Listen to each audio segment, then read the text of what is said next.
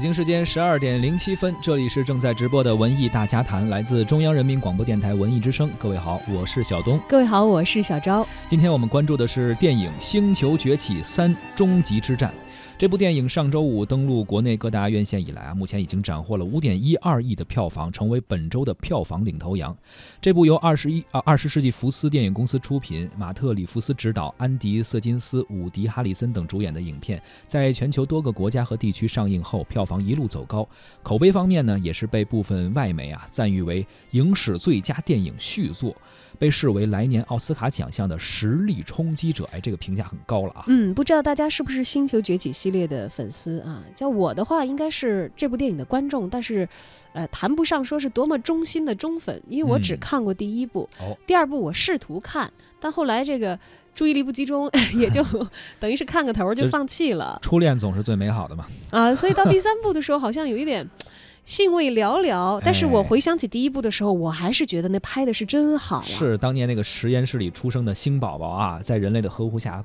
这个度过童年，然后应该说很温暖，当时那个场景，嗯嗯，接着呢就被人类虐待关押，然后到后来带领这个猿族群起反击啊，到第二部还成家了，带领猿族建立了家园。那么在第三部当中呢，他最终已经蜕变成为了精神领袖。你看看，从二零一一年的星球崛起，二零一四年的星球崛起黎明之战，一直到今天。完全就是一部用六七年的时间见证凯撒从幼儿到成熟的完整的过程的电影。一转眼间七年都过去了，不知道啊，各位您是不是从第一部《星球崛起》开始关注的？是不是他的粉丝呢？呃，如果您连续看过这三部，又觉得成色如何？新的这一部是不是看过呢？欢迎关注文艺之声的微信公众号，还可以发来文文字留言参与到我们的直播互动啊，有机会获得我们赠出的电影票。本周日的中午十二点半，我们一零六六观影团再出发，邀请各位在卢米埃影城北京芳草地。地点包场观看《天梯》蔡国强的艺术，一共有四十个 VIP 的席位。如果您想成为免费观影团当中的一员，现在就可以发送您的姓名加上电话加上《天梯》到文艺之声的微信公众号抢票报名。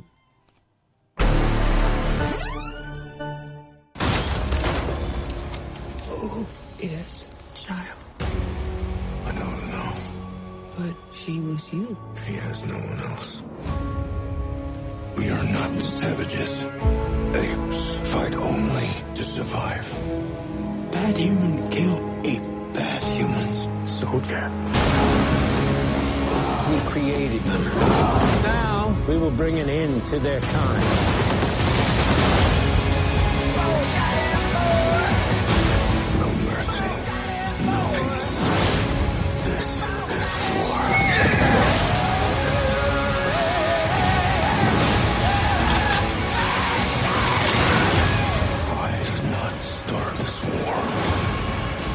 虽然什么也没听出来啊，但是这预告片整的挺热闹，哎，应该能感受到一下电影的气氛。嗯，《星球崛起三：终极之战》啊，这个看题目就知道一定是有一场非常浩大的这个战争场面要展现了啊。是的，在这部影片当中呢，安迪·瑟金斯饰演的凯撒所领导的猿族呢，将被迫和人类的军队上演生死大战。猿族在战斗当中呢，遭遇了前所未有的重创，也由此激发了凯撒内心中的黑暗一面，燃起了复仇的烈火。最终一战究竟是什么样？我还没有 来得及去看啊！但是呢，也收集了一些已经走进电影院，在上映的第一周看过这部电影的朋友们的意见。我发现了很多的好评呢，基本上是集中在这几个方面的。嗯，首先，毫无疑问，好评最多的必须是它的特效制作。哎，这样一个电影，其实我们想想也知道啊。怎么拍出来？你跟真的去跟星球的呃这些星星们去打仗吗？不可能，肯定用了很多的特效。所以说，特效的质量水平也决定了这部电影的水平的高低。嗯，在这一点上，为什么说第一部给大家留下了非常深刻的印象？因为你第一次从这个动物角色的身上看到了那么那么人格化的表演。他的眼睛完全就是人的双眼，是，呃，这个是有赖于演员的精湛表演，也有赖于高超的这个特效技术。就是他采集点得非常的细致，才能够采集到人去饰演的这个猩猩身上和脸部表情中的每一个细节啊。嗯，《星球崛起》系列的特效团队呢，可以说是大名鼎鼎了，是这个新西兰的维塔工作室。那么这一次呢，他们为《星球崛起三》创造了真假难辨的如实特效。哎，通过一种动作捕捉的技术啊，能够非常细腻的捕捉到他的每一个动作，甚至是脸上的表情。应该说啊，可以被称作是动作捕捉特效的范本级的电影了。嗯，它应该说是再度刷新了人们对于电影特效的一个认知啊。是，大家也会看到这些年来的一些巨大的进步。那么维塔工作室呢，此前其实就有很高的声誉，他们做过《魔戒》啊，做过《阿凡达》，还给这个魔兽提供过道具和特效化妆、微缩模型，还有这个武器装备等等等等。应该说，在技术方面是当今世界电影产业当中非常重要的支柱了。而且这个维塔工作室啊，就坐落在新西兰首都威灵顿郊区的一个非常隐蔽的角落。虽然很隐蔽，但是通过这些电影的大火。这个地方现在也可以成为一个旅游景点一样，很多人去到新西兰旅游，这应该是一个呃慕名而去的一个旅游的目的地。嗯，这也得感谢他们新西兰本土的大导演啊，是这个凭借《魔戒》三部曲这个获得举世好评的 彼得·杰克逊啊。那他呢和他的好朋友呃查德·泰勒以及这个吉米呃塞尔科克，他们共同创建了这个特效公司。维塔数码呢也曾经五次获得奥斯卡的最佳视觉效果奖。应该说是现在世界上最好的特效公司之一啊，也可能就是啊，就是最好的，不一定是之一了，因为确实是做出太多我们熟悉的大制作的，以特效撑起整部电影的这样的一个公司。嗯，那我们继续来聊一聊《星球崛起》啊，聊一聊《星球的历史》，这部电影究竟是怎么来的呢？有网友呃牙齿趣儿点滴啊，他呢在这个影评文章里给我们梳理了一下。其实很多电影观众可能知道，在我们这个时代的星球系列之前，在特效还没有那么发达的时候，曾经就有过跟这个星球崛起。似乎是同主题的电影，那会儿叫《人猿星球》。当时还无法用视觉的特效去做出来，所以可以用文字的方式去表达哈。啊，那是更早一点啊。它的文学基础的版本呢，来自于一九六三年法国的作家皮埃尔·布尔所发表的科幻小说《人猿星球》。这位皮埃尔先生呢，是第三十届奥斯卡最佳影片太早了《桂河大桥》的原著的作者啊。他呢，也凭借这部电影呢，收获了当年的最佳改编剧本小金人儿。在颁奖典礼上。他因为基本不会说英语嘛，据说他发表了奥斯卡史上最短的获奖感言，只有一个法语单词，谢谢。哎，挺酷的哈。这个人猿星球的创作灵感来源于一次动物园的游历经历啊。大猩猩与人类在举止上惊人的相似，这让。布尔目瞪口呆，也让他开始思索这两个物种之间的微妙关系。在书里面，人和猿的等级互相换成了一个不一样的核心的设定啊。在未来的世界，猿成了星球的统治者，而人类则沦为了丧失语言和思考能力的低等动物，被奴役和虐待。哎，他给掉了个个儿，于是成了这部小说的雏形。二零一一年重启的《星球崛起》。这个系列呢是该题材的第三次翻拍了，最早的一次还要追溯到近五十年前的一九六八年。福斯一鼓作气的用了六年的时间拍出了系列的五部曲，不仅在当年呢以很小的成本获得了非常大的票房收益，也在日后成了名垂青史的反乌托邦科幻一个典型的作品。嗯，其实这个系列的书也好，包括电影也好，基本上呢，呃，都是讨论的。同一个主题吧，那就是人类如何去认识自我，如何与其他的种族啊或者物种啊能够有一个呃相处的这样一个终极的问题。无论是进化的猿还是退化的人，展现的都是人性的切面。电影中控诉贪婪、暴力、自私和排外是人与猿共同的劣根性啊，呃，若任其发展，必会酿成灭顶之灾。所以，他这个电影的背后，实际上。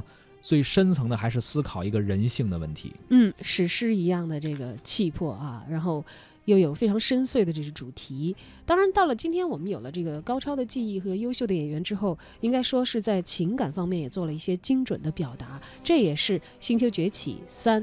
这一部电影的主要的一些得分点，我们可以在网上看到很多朋友对此都是给出了自己的好评。嗯，我们看看网友的评论啊，有一位 Calvin 这位网友他说，这部感情细腻的电影，它这种在情感细节上的描写是如此的优异，也是非常有深度的。呃，比起那些打打杀杀的无脑爆米花电影啊，还举了一些例子，我们就不攻击了啊。他觉得相比那些纯是打来打去的电影，还是更喜欢《星球崛起》。嗯，还有这位名字很欢乐的朋友啊，他叫 Super 嗨嗨小姐，她说看完三心情好沉重啊。哎，这可能是不光是看到特效，不光是看到打杀，还看到了人性的那个一抹切面吧？对，应该是引发了一些思考的，而且对他情感上一定是造造成了一些冲击的一个观众。是的，嗯。还有这个徐碧祥说：“哎，我觉得有点悲凉。从凯撒出生到死亡，一路抗争，被背叛，再拯救同族，整个影片给我的感觉堪称悲壮。其实这种电影就是这样啊，你可能有些人呃年龄小一点的小朋友也可以看看一看场面啊，看一看可爱的猩猩啊等等动物都可以。但是可能有一些更深入思考的成年人，他可能会更看到内在的一些核心的思想。所以不同年龄段的人呢，都可以从电影中找到自己所需要的那部分。”当然了，这个电影啊，可能大家还是觉得好莱坞虽然有它合家欢的范式，但是这个中粉追的肯定不是那些浅层的内容了。是被观众寄予厚望，其实是一把双刃剑。您看看，还有这个第一部《星球崛起》的珠玉在前，这也就意味着观众对于 后续容错度可能就会更低了。肯定也会有一些差评之类的哈。嗯，一有闪失，观众吐槽起来是一点都不留情面。比如这位网友 L H Y 他就说。为什么这部评分这么低呢？是剧情硬伤太多呢，还是什么原因呢？前半部分呢看得很舒服，中间呀有点拖沓了，后面一个中二战争强行呃毁灭人类啊，就是咱咱们可能不玩游戏，不太了解他这些网络用词，但是总之他就觉得后边可能有点不是看着像开头那么的爽，就感觉是崩塌了哈。然后他他他举了一个他玩游戏的例子，说不知道您玩过红警吗？你防守的时候会把自爆卡车放满基地附近吗？觉得不合理哈。啊，你会让部队在核电厂附近开战的时候用光缩坦克去攻击对面吗？他觉得犯了一些这个常识性的错误。在电影里说怎么会出现这么傻的一个设计？这也说明影迷嘛，忠粉嘛，可能对他的细节要求越来越苛刻了。嗯，还有这个哈雷亚路说了，说全片不停的在刷低人类的智商，简直是侮辱 观众。这说的真是毫不留情啊！呃，他还说不吹不黑，我们从感情讲感情讲道理，说从星球崛起第一部一路探讨。这个呃，这种这种这个电影的发展吧，也是留下了很多的他的一些想法。刚刚给我们发表了一个他的评论。嗯，那么我们文艺之声的呃文艺大家谈特约观察员胡克飞啊，可能跟小赵一样，对第一部认可度还是挺高的。他看了第三部哈，他好像二和三都连续追了。他是中粉啊。嗯，我们来看看这个中粉这次对于《星球崛起三》啊这一部最终的续作持如何的评价。《星球崛起三》呢，看到很多观众在网上给这部片子打出了很高的分数。我的观点呢，其实很统一。经过之前的那个月呢，这个月你看到啥，是不是都是七分起？所以这部片子呢，我觉得我看完以后，可能没有网友评价的那么高。《星球崛起》三部曲呢？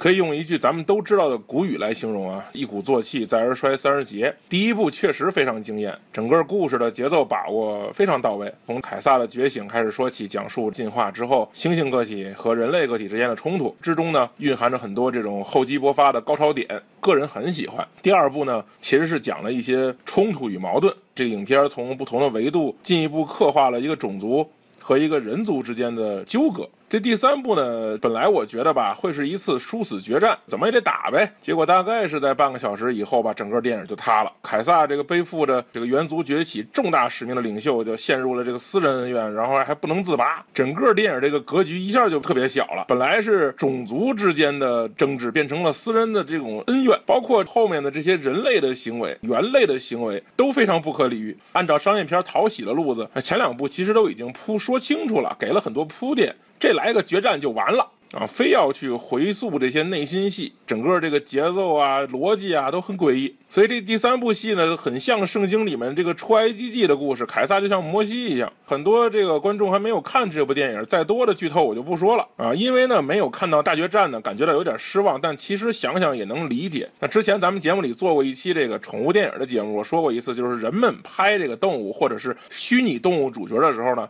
都是找人类内心归宿。那么凯撒这只猩猩。也确实从最初的拥有智慧，再到了有情感啊，爱恨情仇，最后学会宽容、放弃、忍让，这个可能也确实是人类希望的理想的人类结局啊！你希望所有人类都学会宽容、忍让，你架不住别人在你家门口放着踢脚吓唬你。对吧？所以这种情感诉求的处理也算有个落脚点。但是我觉得整部电影呢还是稍显遗憾的。我在电影院看的时候呢，一直在思考一个问题，就是奥斯卡欠这个安迪·瑟金斯一个小金人。这家伙在《指环王》里演古鲁姆的时候，我就印象很深刻。他作为凯撒的表情和动作捕捉，他的表演赋予了凯撒这个 CG 角色绝不输于真人的灵魂。在这个真实拍摄与动作捕捉之间的隔阂彻底被填平的时候，没有人再去感叹技术了。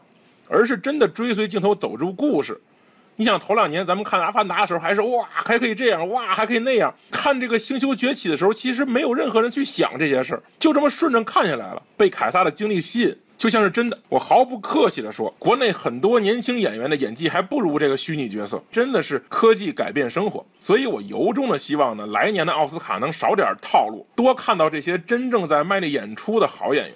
最后呢，我说有人说呢，这个《星球崛起》系列呢是最近几年最好的科幻题材电影三部曲。哎呀，这个话你说你怎么同意呢？你说这个一句话里面的条件太多了。最近几年科幻题材三部曲，你想想这几年有什么科幻电影是三部曲还有好电影的？有六部的，有七部的，有四部的，没有什么三部的呀，压根儿就没有吧？那你非说这部片子是最好的科幻题材电影三部曲，就像是你在说。最近几年最好的国产野生动物电影是陆川的《我们在这在中国》一样，因为压根儿就没有竞争对手。就这样的评论呢，让人觉得很尴尬。即便是您对这个电影爱得很深，也别太过了。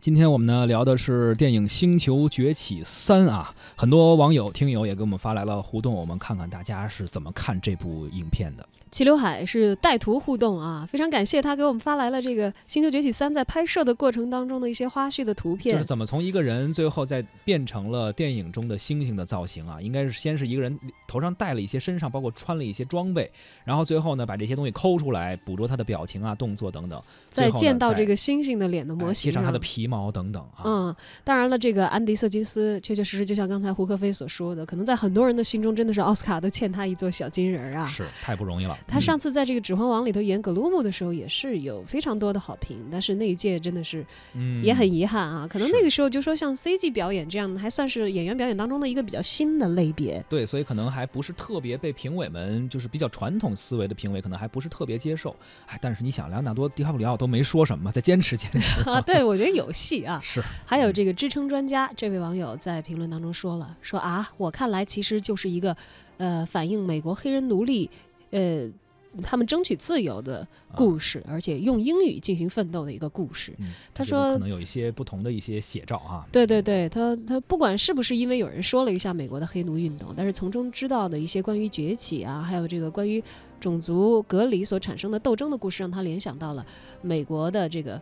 呃，黑人奴隶，然后怎么样一步一步争取他们的自由，融入到现在的社会，拥有现在的这个社会地位等等这样的一些事情啊。是，这也是从他从电影中看到的自己的一个角度哈。当然有很多的这个观众看的角度，也许比这个还要再广阔一点，因为可能它是一个美国的电影，大家就觉得好像是讲的美国的黑人，但你想想，他原作者其实是一个法国的小说家，而且我个人注意到，其实这部小说最早问世的时候是一九六几年、六八年，其实当时是正值冷战时期。哎，你有不一样的理解？对，我觉得他可能有一点跟刚才这位网友称专家，我觉得想的是一样的。他可能他是用猿族，其实讲的还是人性的故事，还是讲的人们的故事，讲的是人类这个庞大的族群它内部所产生的一些分化，就包括一直都有的这个种族问题啊，等等等等。我们怎么样去面对这些问题？和而且他其实把这个故事啊理得很清，这问题怎么产生的，又怎样有一些不可避免的矛盾。是。那但是有战争的时候，其实对于大家都是摧毁性的，等等等等。所以说，真的是一部电影中啊，每个人都有自己不同的可以脑补的一些角度啊。而且还有一位网友李宁说：“正在学雅思的我，发现星星的英语都比我好。”是啊，那人家那是美国星星，美 美国拍出来的啊。行了，上半时段咱们先聊到这儿，小东和小昭下半时段继续和您聊。